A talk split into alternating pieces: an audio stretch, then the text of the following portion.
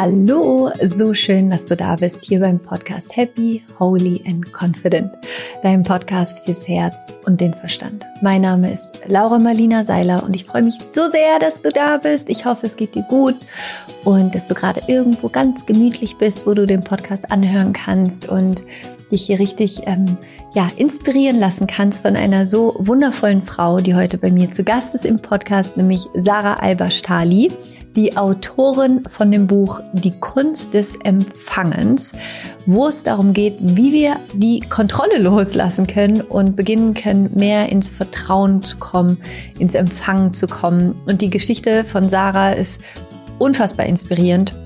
Ähm, unter anderem hatte sie Bulimie. Wir sprechen darüber, wie sie es geschafft hat, aus der Bulimie rauszukommen, wie sie es geschafft hat, aus ihrer Kontrollsucht rauszukommen und ähm, ja, wie sie heute ein Leben lebt, das für sie sehr erfüllend ist und ihren eigenen Heilungsweg gefunden hat. Und diese Folge ist sehr ähm, weich, warm, ähm, heilsam, schön, und inspirierend auf jeden Fall. Denn ja, wir sprechen viel über Gefühle, wir sprechen viel darüber, wie wir wieder in unseren Körper zurückfinden können, warum es so wichtig ist, mit der eigenen Wut zu arbeiten und wie wir es eben schaffen, aus diesem Machen, Machen, Tun, Tun, Tun, Kontrollieren in die innere Entspannung zu kommen, ins Vertrauen zu kommen. Und ich weiß nicht, wie es dir geht, aber vielleicht ist es etwas, was dir gerade gut tun könnte wieder in deinem Körper anzukommen, bei dir anzukommen und dir zu vertrauen, deinem Weg zu vertrauen. Und genau das wirst du heute hier in dieser Folge bekommen. Ich wünsche dir unglaublich viel Freude mit diesem wundervollen Gespräch mit Sarah, wie du die Kontrolle loslassen kannst und dem Leben wieder vertraust und wenn du gerne Unterstützung haben möchtest auf deinem eigenen spirituellen Weg und Tools an die Hand bekommen möchtest, wie du besser mit dir arbeiten kannst, wie du in diese Entspannung kommen kannst, freue ich mich riesig, wenn wir uns im Higher Self Home sehen. Das ist mein monatlicher Mitgliederbereich, wo wir jeden Monat ein anderes Thema haben. Zum Beispiel in diesem Monat im September das Thema Vergebung. Und jetzt am Freitag ist zum Beispiel auch die Live-Session, wo es eben genau darum geht, die Vergangenheit loszulassen, in die Heilung zu kommen, mit sich selbst in Frieden zu kommen. Und wenn du möchtest, freue ich mich, wenn wir uns im Higher Self Home sehen. Den Link dazu findest du auf jeden Fall in den Show Notes. Und jetzt geht's los mit dem Gespräch mit Sarah Alba-Stali. Viel Spaß!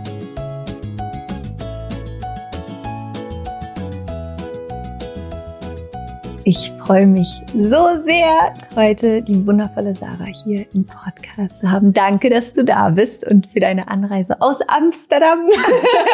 Vielen Dank für die Einladung. Studio. Wie geht's dir? Wie fühlst du dich?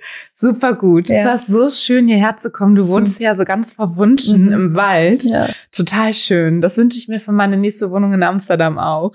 Ja, es ist, hat immer, ich finde, es ist immer schon allein so aus Berlin hier rauszufahren, ja. ist immer schon so ein Detox. Ja, ja. so durch ja. den Wald gefühlt streift man da immer schon so die ganze ja. Stadtenergie ab und kommt dann hier irgendwie in dieser kleinen Straße an und denkt sich ja. so, Ah, ja. Und ich habe dann auch die Musik aus den Ohren genommen und dann haben die Vögel so schön ja. gepiepst. Das war richtig schön. Ja, ich ja. habe hier auch äh, im Wald, äh, wir haben hier zwei Eichhörnchen mm.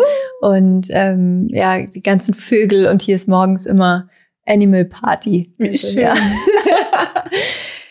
du ähm, hast ein wunderschönes Buch geschrieben hm. im Malia Verlag. Mhm. Ja, also die Kunst des Empfangs. Ich bin super, super stolz und happy und total ja dankbar für dieses mm. Buch. Ähm, und der Grund, warum wir uns ja damals auch dann dafür entschieden haben, dich als Autorin reinzunehmen bei, bei uns im Malia Verlag, ähm, weil ich deinen Ansatz einfach so schön fand und weil ich mm. fand, das ist was so, ähm, ja, du gefühlt so diesen Gegenpol gebildet hast zu diesem ja sehr patriarchalischen Tun, Machen, schneller, größer, weiter, nicht anhalten, extrem im Kopf sein. Ähm, und als ich damals dann dein Exposé gelesen habe, dachte ich mir so, ja, das ist so, ah, so die Frau in mir war so, ah. ähm, bevor wir da jetzt aber so tief einsteigen, ähm, ja. würde ich gerne ein Stück zurückgehen, weil mhm du warst ja wahrscheinlich nicht immer so. Also wahrscheinlich warst du so, als du auf die Welt gekommen bist, aber ja. dann, ähm, ja, hast du ja auch, bist du auch erzogen worden ja. in, in, ja, in dieser Welt. Ja. Ähm, wie würdest du sagen, bist du aufgewachsen? Mhm. Ähm, was, was waren so prägende Momente auch für dich, die vielleicht auch dazu geführt haben, dass du jetzt heute das tust, was du tust? Mhm. Hm, wunderschöne Frage. Gleich einmal in die Tiefe. Ähm, also, ich bin aufgewachsen in einem kleinen Dorf in der Nähe von Hamburg, mhm. aber ich bin auf jeden Fall ein Dorfkind. Mhm. ähm, das ist, glaube ich, auf jeden Fall wichtig und merkt man, glaube ich, auch so in der Naturmeditation und mhm. diese ganzen Sachen. Und was für mich sehr prägend war, war, dass ähm, als ich drei Jahre alt war und meine kleine Schwester noch ein sehr kleines Baby, sich meine Eltern haben scheiden lassen. Mhm. Und ähm, das ist, finde ich, auch berührt sehr die Privatsphäre meiner Mutter. Deswegen möchte ich da nicht mhm. zu viel drüber mhm. sprechen. Aber für mich war das, das war sehr abrupt und chaotisch. Mhm. Und ähm, ich würde schon sagen, dass ich da ähm, eine traumatische Belastungsstörung von habe. Mhm ähm, weil ich halt drei Jahre alt war und von einem Tag auf den anderen meinen Vater nie wiedergesehen habe. Und ähm, ich glaube, dieses Erleben, so krass kann alles ins Ungewisse und ins Chaos stürzen, mhm. hat ähm, in mir diesen Wunsch nach Kontrolle ausgelöst. Also ich schreibe ja im Untertitel, wie man die Kontrolle aufgibt. Mhm. Und ich bin ja davon überzeugt, man schreibt das Buch, jedes Buch, das man schreibt, schreibt man als erstes immer für sich selber. Auf jeden, nicht nur jeden, nicht nur das erste. Jedes Buch, das du in deinem Leben schreiben wirst, ist in erster Linie ja. für dich und für deine Heilung. Also, weil es kommt ja immer aus diesem inneren Gefühl von, ja ich, ne, ich will eine Lösung für mich auch finden genau. oder ich habe eine Lösung für mich gefunden genau. und will es jetzt nochmal aufschreiben eigentlich, um es ja. mal festzuhalten. Ja, ja, genau. ja. Und ich habe dann, glaube ich, irgendwann angefangen, so krass immer meine Umgebung abzuscannen und mhm. zu gucken, wo könnten Chaosquellen sein und wie kontrolliere ich die. Mhm. Und ähm, hat dann Zusätzlich war es eben so, dass äh, meine Mutter dann ja alleinerziehend war und dadurch, dass ich die ältere Schwester war, bin ich auch so ein bisschen in die Vaterrolle reingerutscht, ohne jetzt zu sagen, ich habe da mit zehn Jahren war ich Vater, das ist ja Quatsch, nee, aber, aber man rutscht ja energetisch da so rein, ja. ja. Genau, ich finde auch ähm, systemische Therapie ja. total spannend. Ja. Und ähm, auch so dieses Thema Verantwortung und ähm, genau, und bin da dann eben, also bin sehr in dieses Kontrollierende eigentlich reingekommen und ich kann, ich kann mich noch zum Beispiel dran erinnern, dass ich im Bett lag und Angst hatte vor dem nächsten Tag und um mich dann zu beruhigen, habe ich so alles aufgeschrieben, was ich morgen mache. Ich stehe auf, ich putze mir die Zähne, dann gehe ich zur Schule. Also so mir selber ganz viel Struktur gegeben und ähm, dann dass als ich dann in die Beratung gegangen bin zum Beispiel, da habe ich dann das, was ich eigentlich die ganze Zeit mit meinem Leben schon gemacht habe, auf einmal beruflich gemacht und war dann total erfolgreich. Und das war dann so ein spannender Moment, weil ich so dachte, ah ja, endlich kann ich das mal vernünftig anwenden hier. Und keiner sagt mir, chill mal, sondern alle sagen, wow, machst du das gut? Wow, kontrollierst du alles ja, toll. Hast du jedes Meeting noch Not, äh, äh, Notes hinterher und überall ein Follow-up und das schon mal vorbereitet und über alles nachgedacht. Ja. Alle, alle Worst Cases durchgeplant. Ja, so ungefähr, ja.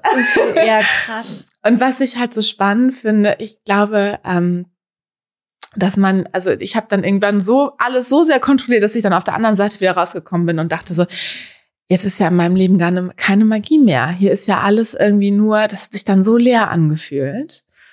Und ähm, dann irgendwann kam ich sozusagen auf der anderen Seite raus und habe gedacht, das kann es doch nicht gewesen sein. Wow. Okay, dann müssen wir einmal ein bisschen tiefer nochmal rein, glaube ich.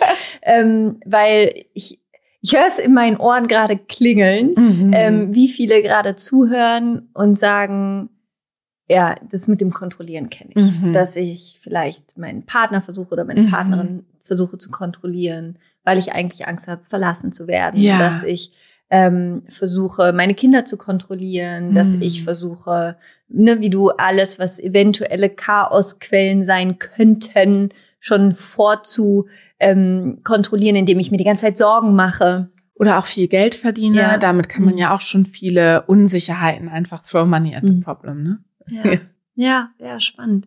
Ähm, du, du bist gerade sehr schnell von dem Moment, wo du in deinem Bett warst und aufgeschrieben hast, ähm, wie du mit deinen Ängsten dann umgegangen bist, sozusagen dahingesprungen in deine Rolle als Beraterin.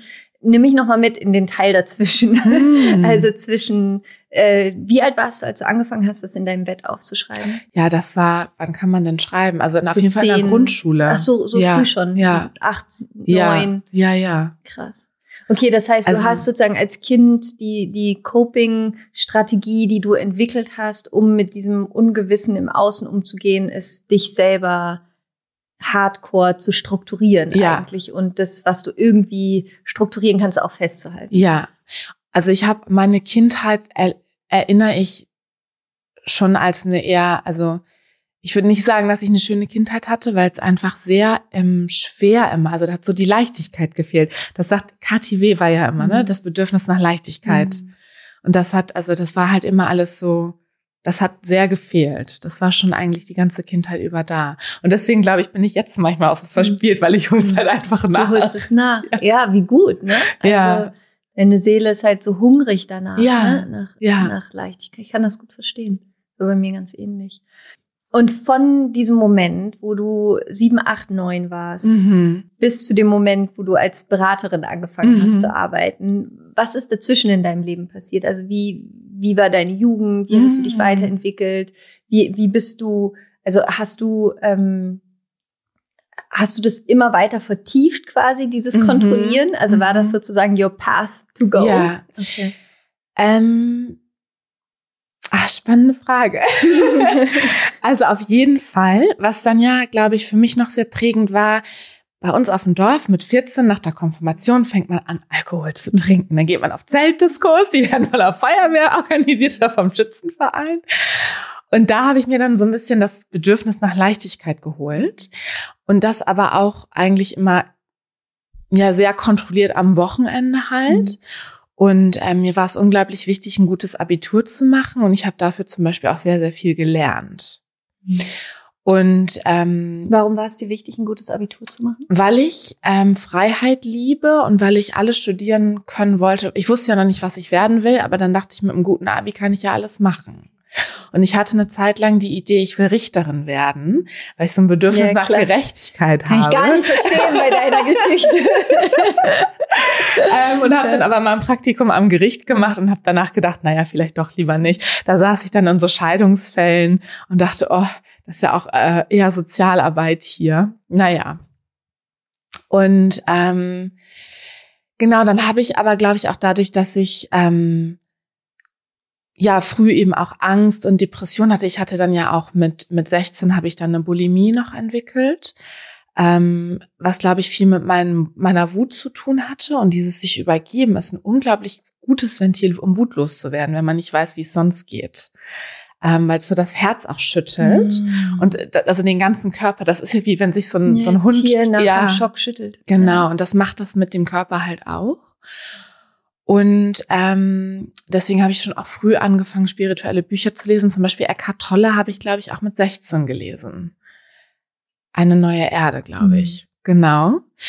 Und dann ähm, habe ich angefangen, erstmal Kommunikation zu studieren und dann im Master Religion und Kultur, weil ich dachte, ach, ähm, Religion finde ich super interessant ähm, und ich, ich bin gern irgendwie helfe gerne Menschen, vielleicht arbeite ich danach bei einer NGO und habe dann aber im Master, wo ich Theologie studiert habe hier an der HU, die totale Glaubenskrise bekommen, weil ich dachte, ich bin Christin und ich hatte das aber, ich dachte, jetzt lese ich es mir mal richtig durch. Und dann bin ich so in die Texte rein und dachte, das macht für mich alles überhaupt gar keinen Sinn. Also je mehr ich mich damit beschäftige, desto weniger finde ich Bedeutung darin, dass Jesus für meine Sünden am Kreuz gestorben ist. Das, das, da habe ich keine, das hat mir nicht geholfen.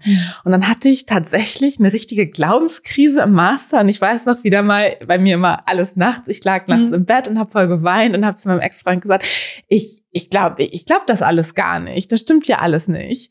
Und ich bin wohl Atheistin. Und dann ähm, kam halt auch noch so dieser Gedanke, dass ich dachte, oh ja, ich möchte Menschen helfen, die vom kapitalistischen System irgendwie benachteiligt werden. Aber ich hatte auch immer das Gefühl, ich so ein bisschen, so ein bisschen wie das Gossip Girl von außen, dass immer die bösen Kapitalisten beschuldigt, aber versteht eigentlich gar nicht, was Wirtschaft ist. Weil ich bin ja ohne Vater aufgewachsen und meine Mutter ist Lehrerin. Meine Oma war auch Lehrerin. Also so, und dann dachte ich, vielleicht muss ich den Kapitalismus erstmal verstehen, wenn ich hier irgendwas ändern will. Und dann bin ich in die Beratung gegangen. Und die hatten gerade ein paar Monate vorher eine Kampagne, wir müssen mehr Frauen einstellen und mehr Leute mit nicht BWL-Hintergrund und dann kam ich da reingelaufen. Geil. Und dann hat's irgendwie, das war schon wirklich. Good morning, hier ist euer Controletti, den ihr sucht.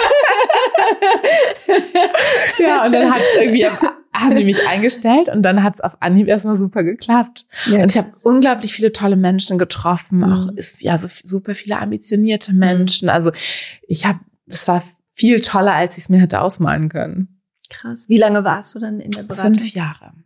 Genau. Krass. Habe dann noch mal ein MBA gemacht in Singapur und ähm, habe eine ganz lange Zeit wirklich ganz viel Spaß gehabt. Ich finde halt auch, solange man lernt mhm. und mit Menschen zusammen, es, es gab immer so diesen Satz, if you're the smartest person in the room, you're in the wrong ja, room. Das ist auch und mein das, Credo immer. Und das ja. fand ich halt, ich saß mit ja. so vielen krassen, intelligenten Menschen in einem Raum und habe mich so weiterentwickelt und so viel lernen dürfen mhm. und natürlich auch so viele Erfahrungen machen dürfen und wirklich viel auch gelernt.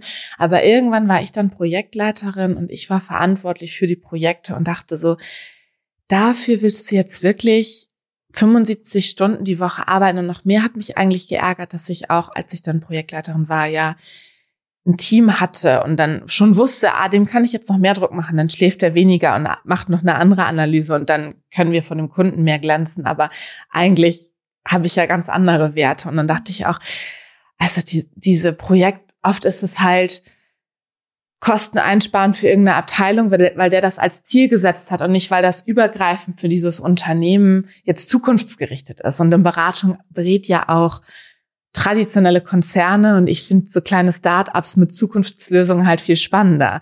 Und je mehr ich dann so den großen Kontext gesehen habe, auch da wieder kam ich dann irgendwann auf der anderen Seite raus und dachte, irgendwie fehlt mir hier der Sinn.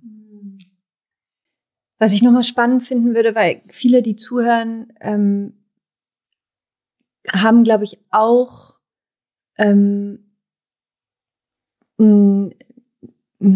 wie soll ich sagen, also ich glaube, viele Frauen verarbeiten äh, Schmerz über das Essverhalten. Mhm. Ähm, entweder durch Bulimie, Magersucht, ähm, ähm, halt einfach ein gestörtes emotionales Essverhalten. Mhm äh, aus den unterschiedlichsten Gründen. Deswegen würde ich da gerne einmal noch mal drauf eingehen, weil ich glaube, es ist ähm, total wichtig auch zu hören, wie bist du da rausgekommen? Wie ja. hast du das für dich gelöst? Wie lang ging das? Was war für dich ein Moment, wo du gemerkt hast, ich, ich brauche Hilfe mhm. oder ich, ich, ich muss irgendwie, ich will gesund werden? Ja. Ähm, ja. Ähm, also ich ähm, war eben unglaublich unglücklich und unglaublich wütend und ähm, habe daran auch viel meinem Umfeld, also dem, wie ich so aufgewachsen bin, die Schuld gegeben, fand halt auch das Leben mal irgendwie ungerecht und ähm, wollte dann nach dem Abitur äh, nach Australien gehen und Work and Travel machen mhm. und ähm, dachte, dann bin ich ja woanders, dann wird alles gut. Und dann ähm, bin ich da hingeflogen. Das sitze ich jetzt tatsächlich das erste Mal, aber ähm, und dann war ich halt da und dann ging das mit der Bulimie voll weiter. Und dann dachte ich, fuck, ich bin das Problem. Jetzt kann ich keinem anderen mehr die Schuld geben. Ja, und ähm, dann dachte ich so, also so macht mir das Leben keinen Spaß. So kann ich mich auch umbringen. So, also entweder, also jetzt muss ich einen anderen Weg finden oder ich lasse es. Und dann bin ich nach Deutschland zurück und in die Klinik gegangen. Krass. Also du gesagt, hast Australien dann abgebrochen und ja, bist zurück. Genau und habe gesagt, ähm, also ich hatte auch Selbstmordgedanken, aber wenn man das dann noch ein bisschen überspitzt, dann kriegt man ja auch schneller einen Platz. Und ähm, das war so ein Moment, genau. Ein Grund, wo ich gesagt habe, also so, okay, also ich glaube, das war so in my face, als ich dann halt auf dem anderen Ende der Welt war. Und ich habe mich von innen immer noch genauso gefühlt wo ich halt dann wusste, okay, das kann nicht nur im Außen sein, das Problem. Und in der, wie lange warst du dann in der Klinik? In der Klinik war ich sechs Wochen. Und hat dir das geholfen? Ähm, Oder anders gefragt, wofür hat es dir geholfen? Ja, das ist eine gute Frage. Ähm, irgendwie hat es dann ein bisschen geholfen. Also das mit der Bulimie hat dann danach aufgehört.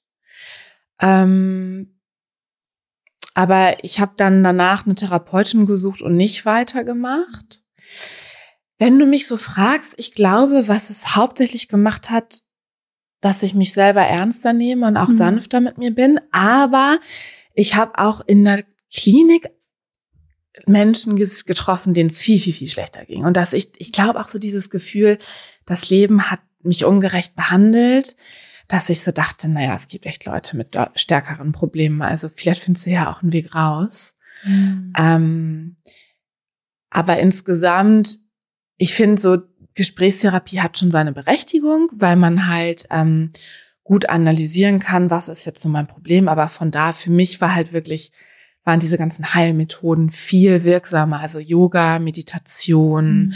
ähm, ja auch ähm, Plant Medicine, mhm. also diese ganzen Modalitäten sind für mich viel wirksamer als jetzt Gesprächstherapie, weil das halt immer im Kopf bleibt. Mhm. Aber es war sozusagen für dich der Beginn, der das überhaupt geöffnet hat, dich so ernst zu nehmen, dass du in die Heilung gehen konntest?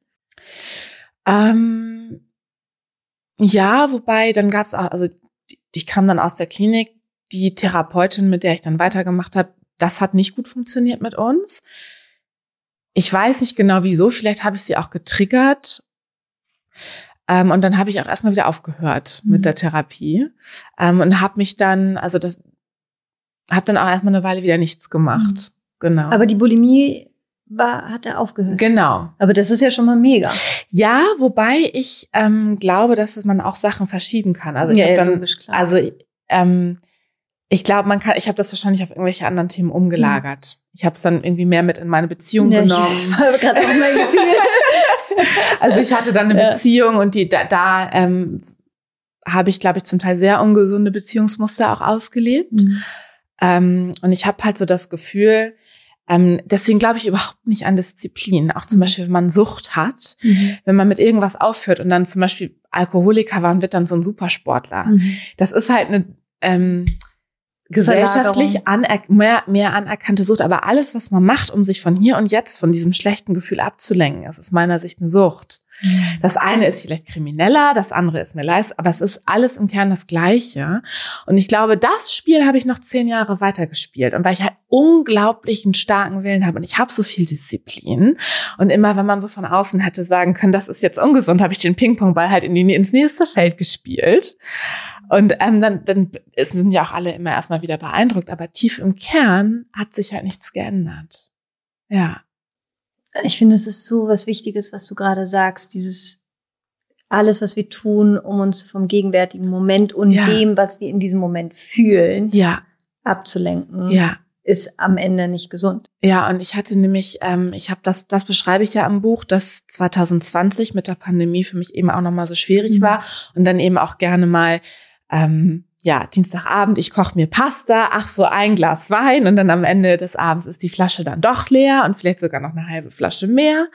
Und dann hat, ähm, die war eigentlich Business Coach, aber die, die wusste ganz viel. Und die hat zu mir gesagt, Sarah, in dem Moment, und das merkst du gar nicht, aber in dem Moment, wo du zum Glas greifst, da hast du ein schlechtes Gefühl und das musst du mal versuchen zu fangen. Und irgendwie, so wie sie es gesagt hat, die richtige Person zum richtigen Moment, das habe ich kapiert und dann habe ich damit angefangen. Mhm. Und das überhaupt erstmal dahin zu kommen, ne, dass es diesen Moment gibt. Und das, das ist ja so am ganzen Körper so. Und dann diese Abwehrreaktion, ich will das jetzt nicht fühlen, so. Ugh. Und sofort kommt die Abwehr, irgendwas macht man dann. Ja. Und dann damit sitzen zu bleiben. Oh, ist das eklig. Das ist krass, ja. ja. Ich habe witzigerweise genau darüber heute Morgen nachgedacht. Was ist der Grund, warum so viele ihre eigene Heilung mhm. vermeiden.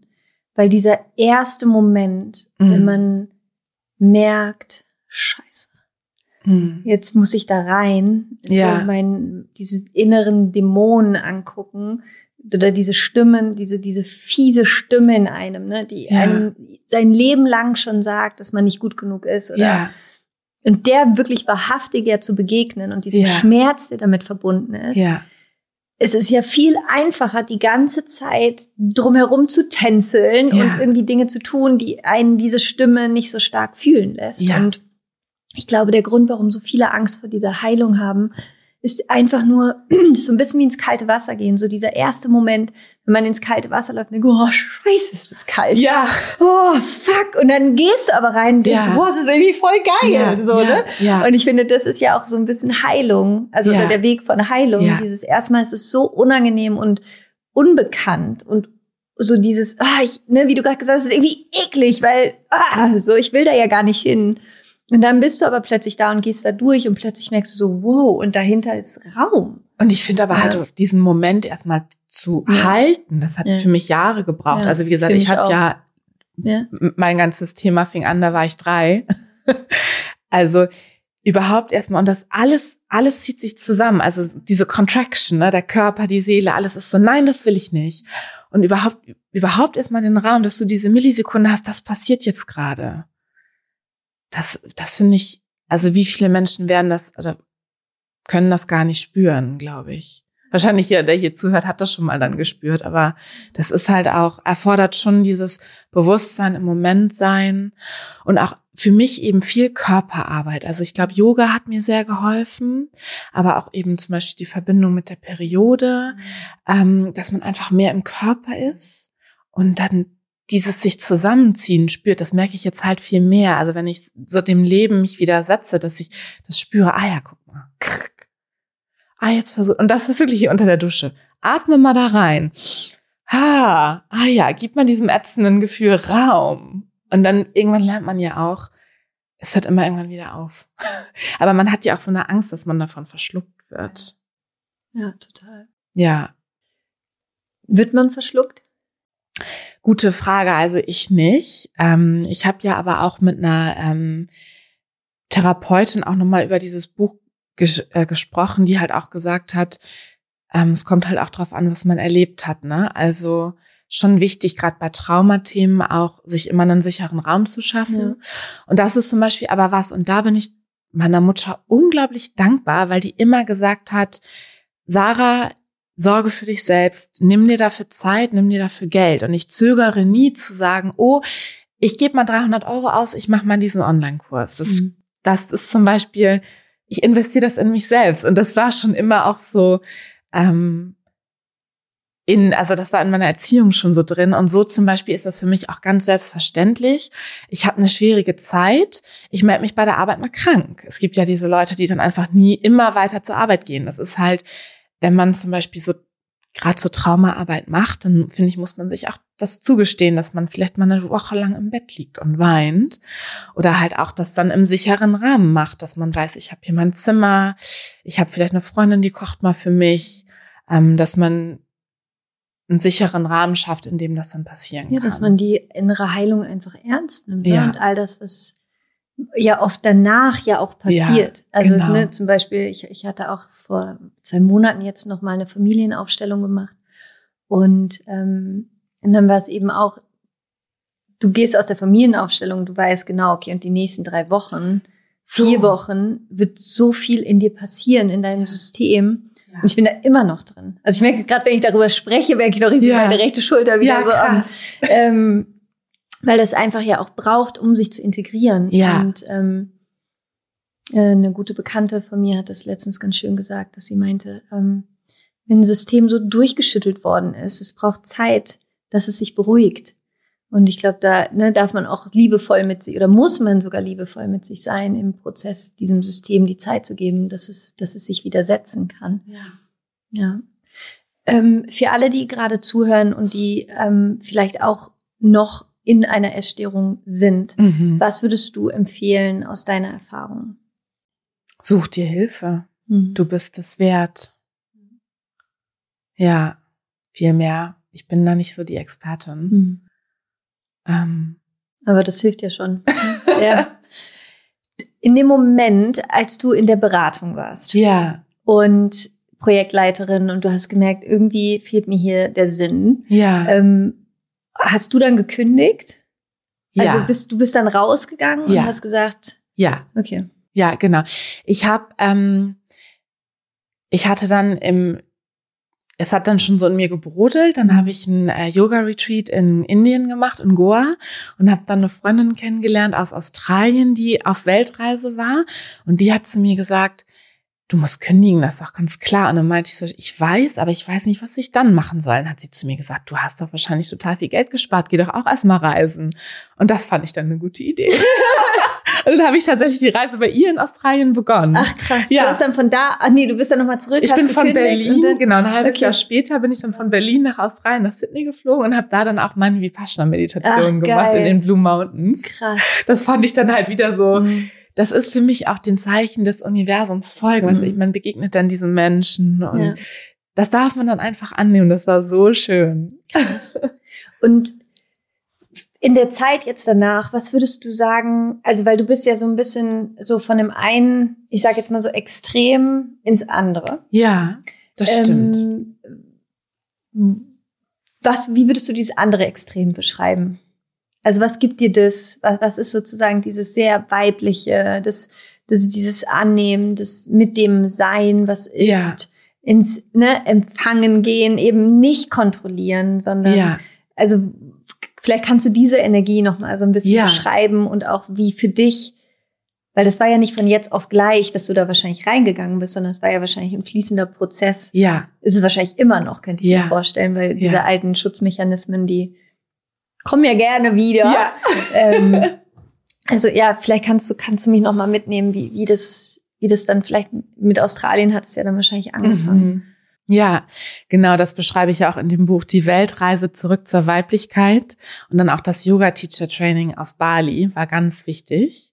Ähm, da wurde auch dann einfach so viel geweint. Mhm. und nur Frauen.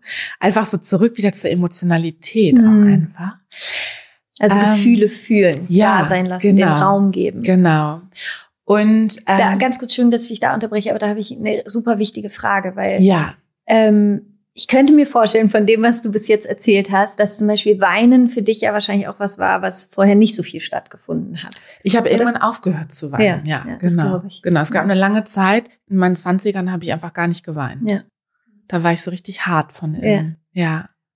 Wie war es für dich? Wie bist du damit wieder in Kontakt gekommen? Weil ich finde, das schließt so ein bisschen an das an, was wir gerade gesagt haben. Ähm, ich finde, es macht, also mir hat es wahnsinnige Angst, weil ich war auch so. Ja. Und mir hat es damals wahnsinnige Angst gemacht, weil ich hatte das Gefühl, ich werde verschluckt dann von dem Wein. Ja. Wenn ich jetzt anfange zu weinen, werde ich nie wieder aufhören zu weinen. Ja. Ähm, was, was, wie war das bei dir und wie hast du den Mut gehabt, diese, diese auch ja dann sehr intensiven Gefühle zu fühlen und da sein zu lassen? Das ist mir so ein bisschen auch passiert. Mhm. Ich hatte zum Beispiel ähm, in dem Yoga Teacher Training auf Bali war ein Anatomielehrer, der irgendwie Sachen wusste und konnte. Also der hat bei uns einfach ganz normale Anatomie beigebracht, aber der war auch ein bisschen, der war ein bisschen magisch. Mhm. Und der hat auch so ähm, ich kann dir nicht sagen, was der gemacht hat, aber ähm, es war interessant, weil der hat mich sehr getriggert. Mhm. Und irgendwann haben wir mal nach, ähm, bin ich nach der Stunde noch zu ihm gegangen und wir haben so ein bisschen diskutiert und dann hat er gesagt, darf ich mal mit deinem Körper arbeiten? Und dann ähm, ist er nur so auf mich zugegangen und auf einmal habe ich eine ganz starke Energie gespürt und dann hat er mit seiner Hand so in Richtung von meinem Knie gefühlt und dann hat sich irgendwas gelöst und dann habe ich zwei Tage durchgeheult. Krass. Und der hat, also und dann äh, war der, glaube ich, auch selber ein bisschen geschockt, dass er das, er hat das ja auch nicht so richtig nach meiner Einwilligung, aber irgendwas, wir hatten auch die ganze Zeit schon so irgendwas wollte da zwischen uns auch. Und ähm, das hatte dann auch nochmal viel mit meinem Vater zu tun. Mhm. Und ähm, da hatte ich dann nochmal diese Frage und diese die Frage, die dann aus meinem Knie kam, zum Beispiel war, ähm, versuche ich jetzt nochmal meinen Vater zu finden. Der lebt nämlich mittlerweile dann nicht jetzt nicht mehr. Ähm, und äh, damals lebte der aber noch und ähm, das war so ein bisschen, das ist dann aber ungefragt passiert und dann habe ich einfach zwei Tage geweint. Aber irgendwie hatte ich da immer so ein Grundvertrauen. Mhm. Ähm, aber so sind mir die Sachen dann auch manchmal einfach passiert, mhm. ja. Mhm. Und aber ich hatte eher tatsächlich, Entschuldigung, aber ich glaube, ich hatte eher das Gefühl, ich will daran und ich komme da nicht ran. Also ich hatte mhm. so ein ganz tolles Gefühl, ich will, dass das aufhört, dieses Kontrollieren. Das hat sich manchmal angefühlt wie so ein Schwert, das in meiner Seele steckt. So was ganz hartes, bohrendes. Und ich will, dass das aufhört. Und ich habe zum Beispiel auch in dieser Meditation zehn Tage, ich bin da halt nicht rangekommen. Mhm. Ähm, die ist ja auch, also ich habe es ja auch gemacht, wie passt ja. das ist ja auch voll gut, aber es ist halt trotzdem doch ja. im Kopf. Ja, also sie beschreiben ja andere Sachen, dass so Sachen aus der Seele dann aufsteigen. Das ist mir bei mir nicht passiert. Es war dann eher so, dass sich der See dann so glättet, aber mhm. dass sich da diese Mauer um mein Herz aufgelöst hat, das könnte ich jetzt nicht sagen. Nee, bei mir auch nicht. Ja. Spannend. Wer weiß, wenn man es noch ein paar Mal öfter macht. Ja, vielleicht. nee, ich, ich habe ich hab tatsächlich, ich habe einfach mehr Hilfe gebraucht. Ja. Ich hatte, es war halt wie bei dir, ne? Bei mir war die Mauer, glaube ich, einfach zu dick. Ja. Und es war aber auch gut. Ich bin dankbar, dass es da nicht gekommen ist, weil ich hätte es da nicht halten können. Ja, ja. Und ähm, also ich hatte eigentlich nicht das Gefühl, ich block das, sondern ich habe eigentlich auch nächtelang irgendwie geweint und gejournalt und irgendwie gemerkt, ich komme dann, ich komme, das ist immer außen rum und ich wollte da eigentlich auch hin. Also vielleicht deswegen sind dann auch mir solche mhm. Sachen passiert. Ja. Was ist auf der anderen Seite von kontrollieren? Vertrauen. Mhm. Ja, Vertrauen und ähm, Magie. Mhm. Ganz viel Magie und Überraschung und Spontanität. Mhm. Ja.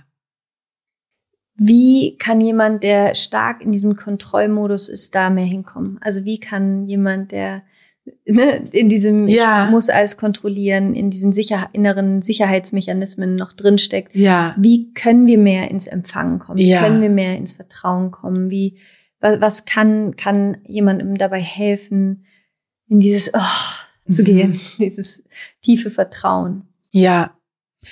Ähm, also für mich ist das Vertrauen im Körper und die Angst ist im Verstand. Mhm weil ja, glaube ich, auch evolutionär unser Gehirn ist dazu da, um uns vor den Säbelzahntigern zu schützen. Und ähm, der Körper ist mit der Erde verbunden. Ähm, und im Körper sein ist immer beruhigend. Deswegen Atem. Du hast ja Wim Hof auch gerade mhm. interviewt, diese kalten äh, Duschen. Und ich glaube, dass da auch jeder automatisch sich zu den Methoden hingezogen fühlt, mhm. die ihm gefallen. Also ich liebe ja Mantra, Yoga, Du hast, glaube ich, auch dieses Tapping machst mhm, du ja viel. Ja. Das ist zum Beispiel irgendwie nicht so meins. Mhm. Aber das, da, da glaube ich ja auch total daran, dass einem das das Universum auch auf den Weg bringt, ne? Dass man hört das dann von einer Freundin und denkt so, ah ja, mhm. und dann einfach mal machen. Mhm.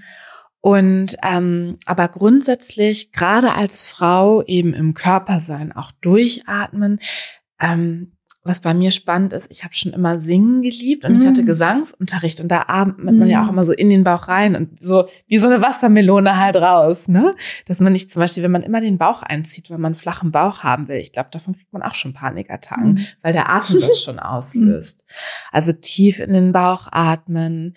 Und für mich als Frau, wir haben eben unsere Periode und unseren Zyklus und ich finde, damit kann man so toll arbeiten.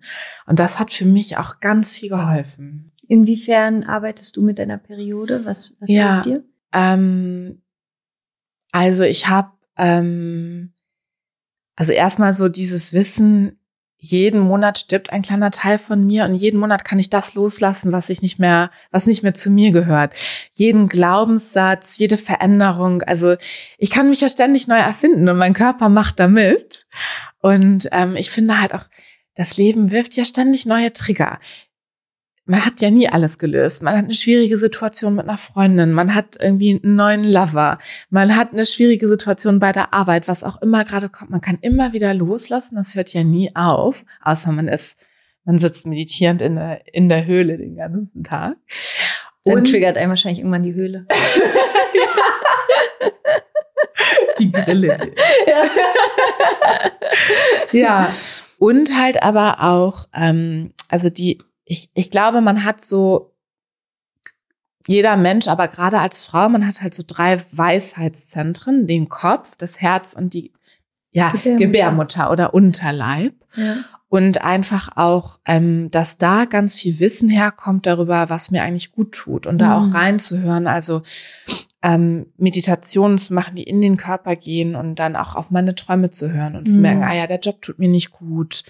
Ähm, da muss ich eigentlich mal was sagen. Da ist eigentlich eine, wirklich eine Grenze überschritten worden. Zum Beispiel so dieses ganze Thema Grenzen setzen hat mit meinem Zyklus ganz viel geholfen, weil gerade auch in dieser PMS-Phase, wenn man so ein bisschen, ange ja, natürlich ist man so ein bisschen gereizt, aber ja auch nicht ganz ohne Grund. Also es ist alles überspitzt, aber man darf sich das schon anschauen und dann mhm. kann man damit ein bisschen sitzen und dann in einem ruhigen Moment das auch mal ruhig ansprechen.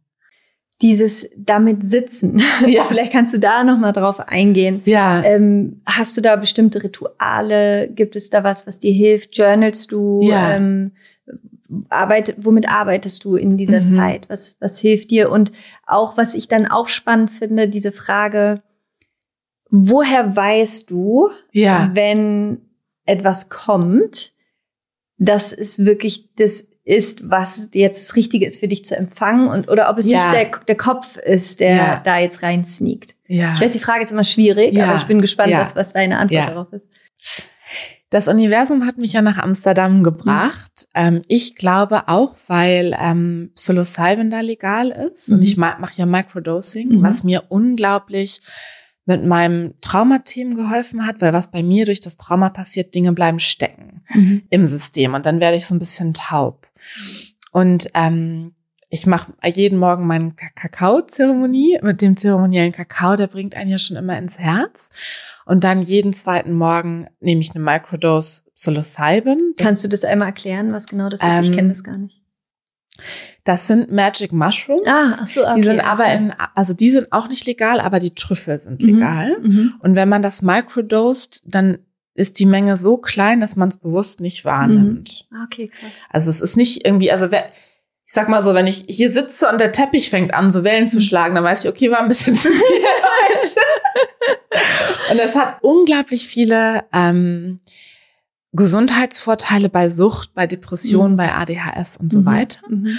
Und ähm, mir hat das mal eine Freundin empfohlen an, in der Pandemie, als ich so krass mit Panikattacken zu tun hatte.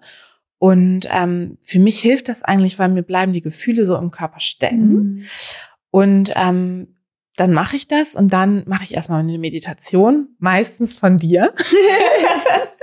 ich glaube, ich habe die irgendwann mal gepostet. Ich glaube, No Drama Meditation, mhm, yeah. Museum der ähm, Erinnerung mhm und ähm, die Bestversion von dir selbst. Mm, ja, ist gute Kombi. ja, immer was ich so brauche. Weil ich vielleicht nachher auch direkt mache. Eine der drei oder ähm, von meiner Lehrerin, ähm, die hat so ähm, äh, und ja, Verbindung mit dem Unterleib. Mm, ja, auch mega gut. Genau. Und danach mache ich Yin-Yoga am Morgen und dann tanze ich und journal und ähm, dann kommt erstmal alles raus, was Energie hat. Also alles, was so elektrisch aufgeladen ist, oder mhm. dann weiß ich, okay, das ist erstmal ein Trigger. Vielleicht war ich nochmal wütend, vielleicht war ich nochmal traurig. Und irgendwann spüre ich, dass einfach die Energie fließt, dass nichts mehr stecken bleibt. Und dann ist auch in mir so ein klarer See. Das mhm. kann aber zwei Stunden dauern. Ich nehme mir einfach mittlerweile ganz viel Zeit dafür. Mhm. Und wenn dann sowas aufsteigt von innen, ganz leicht, ganz einfach, das ist dann wirklich die Intuition. Alles, mhm. was so mit Dringlichkeit kommt, du müsstest eigentlich mal. Mhm. Das ist alles nicht Intuition. Mhm. Also ich finde zum Beispiel so dieses Dringlichkeitsgefühl ist immer ein gutes Zeichen, das ist es jetzt gerade nicht. Ja, mega. Und halt, also was ich auch so üben musste, ich habe lange auch so ganz starke, laute Eingebung, weil so, so ist ja die Angst und dass es halt auch so subtil ist. Es ist auch bei mir, ich hatte ähm, ich habe immer auch schon krasse Eingebungen gehabt. Und ich habe jetzt in den letzten zwei Jahren aber nochmal ganz bewusst gelernt, auf die zu hören.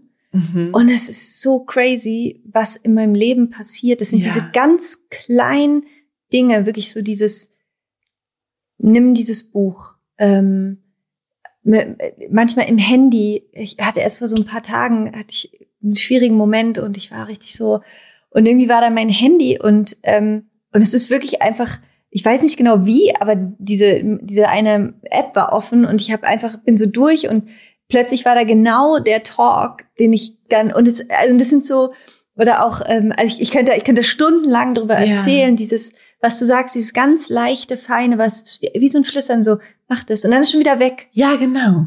Und dann macht das. Und dann ist schon wieder weg. Ja. Und das zu hören, und ja. das ist so krass, was dann für eine Magie ja. entsteht. Ja.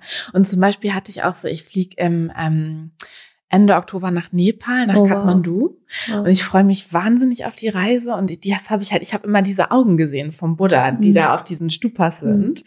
Und ich freue mich schon total und ich bin so gespannt, was mir da begegnen Liste, wird. Ja. Und ich plane da auch nicht viel. Mhm. Und dann gibt's so andere Dinge, da habe ich immer so die Idee, das könnte mal cool sein, aber da kommt nicht so das Ja und dann mache ich mhm. die auch nicht. Da warte ich immer drauf, dass irgendwie sowas von innen kommt, das sagt, das mache ich jetzt. Das heißt, um in Kontakt zu kommen mit dieser inneren Weisheit und dieser inneren Stimme, ist es wichtig, erstmal all das abzuschütteln. Ja. Ähm, energetisch zu lösen, was das eigentlich blockiert, damit es dann ja. fein aufsteigen kann. Eigentlich ja. wie so ein, ja, was, was dann wie so durch den Stein durchwachsen kann ja. eigentlich. Ne? Und deswegen ja. finde ich halt auch, was, mhm. was muss man tun, um zu empfangen? Hauptsächlich loslassen. Mhm. Ja. ja. alle diese Glaubenssätze, die uns nicht helfen und die, die so laut sind, die irgendwie wie so eine, diese so eine Werbung in uns schreien. Arbeit muss anstrengend sein. Erfolg bedeutet viel Geld haben, was auch immer so in einem ist.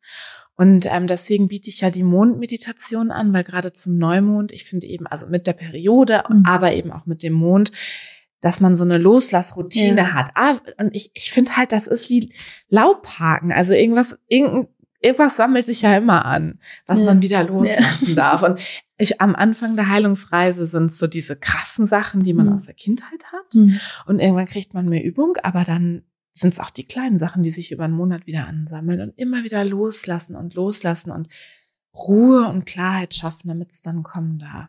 Mega schön. Ja. Du kennst ja den Podcast. Mhm.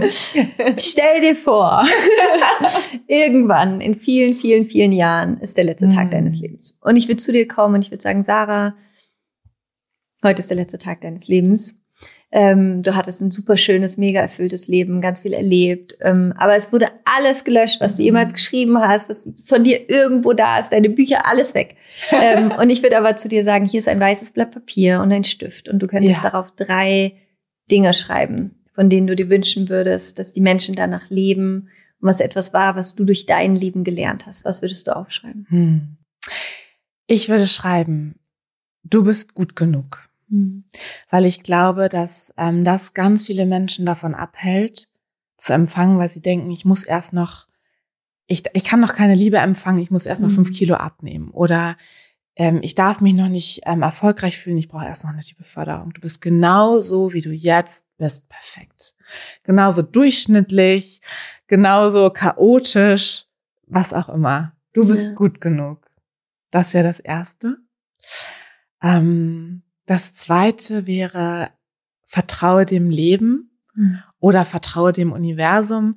Und was ich damit meine, ist, alles, was passiert, ist für dich. Also, weil ich immer glaube, sobald man gegen das kämpft, was einem passiert, wird das Leben unendlich viel schwerer. Ja. Und das dritte wäre, die toten Hosen sind geiler als die Ärzte. und warum ich das sage? Erstmal finde ich das. Ich finde, äh, ich liebe die toten Hosen und ich finde, Willkommen in Deutschland ist das beste Lied gegen rechts, was je geschrieben wurde. Ja. Und zum anderen sage ich das, um zu sagen, das ist meine Wahrheit. Und du musst deine eigene Wahrheit finden. Also alles, was ich hier heute gesagt habe, ist ja meine Wahrheit. Ja.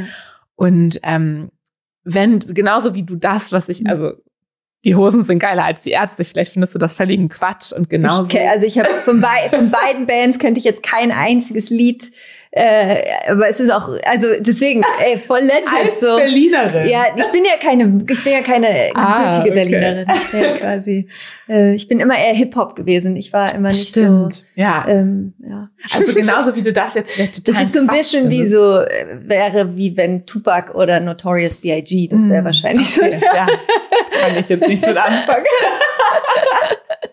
Geil. Genau, aber was ich damit sagen will, genauso wie das jetzt vielleicht Quatsch ist, ja. können ja auch andere Sachen, die ich gesagt habe, für dich jetzt ja. völliger Quatsch sein und finde deine eigene ja. Wahrheit. Das finde ich halt auch total wichtig. Ja. Mega. Oh, Sarah, so schön. Die Kunst des Empfangens, Leute. Lest es. Ähm, wie man die Kontrolle aufgibt und sich für das Leben öffnet. Hm. Vielen, vielen Dank für Danke. dein Sein. Danke, dass du ja den Mut auch hattest, dich da auf deinen deinen Weg zu begeben ne? und diesen vielen kleinen, fiesen inneren Dämonen damit mm. zu begegnen. Und ja, heute mm. das zu machen, was du jetzt machst und da auch so vielen Frauen einfach mit und auch Männern ja zu helfen, dieses Weibliche in sich wieder zu integrieren und wieder zu fühlen. Weil ich mm. glaube, wenn wir alle nur im Kopf bleiben, hm. geht die Welt nicht gut zu Ende. ähm, deswegen vielen, vielen Dank für deine Arbeit, danke für dein Sein und ähm, allen Erfolg dieser Welt für dieses Buch, auf das es viele Herzen erreicht und viele Menschen inspiriert, zu vertrauen. Vielen Dank dir, Laura. Dankeschön. Ich hoffe, dass du gerade ganz beseelt aus dieser Folge rausspazierst und dich richtig aufladen konntest und für dich Mut mitgenommen hast, für dich Hoffnung mitgenommen hast, für dich ähm, Inspiration mitgenommen hast, wie wertvoll es ist, nach innen zu gehen, mit sich selbst zu arbeiten, in die eigene Heilung zu gehen, sich Hilfe zu holen und wirklich hinzugucken, was fühle ich eigentlich, was brauche ich eigentlich. Und ich hoffe, ja, dass diese Folge dich unterstützt. Und wie immer freue ich mich riesig, wenn du die Folge teilst mit Menschen, wo du glaubst, dass ihnen die Folge auch helfen könnte oder sie inspirieren konnte.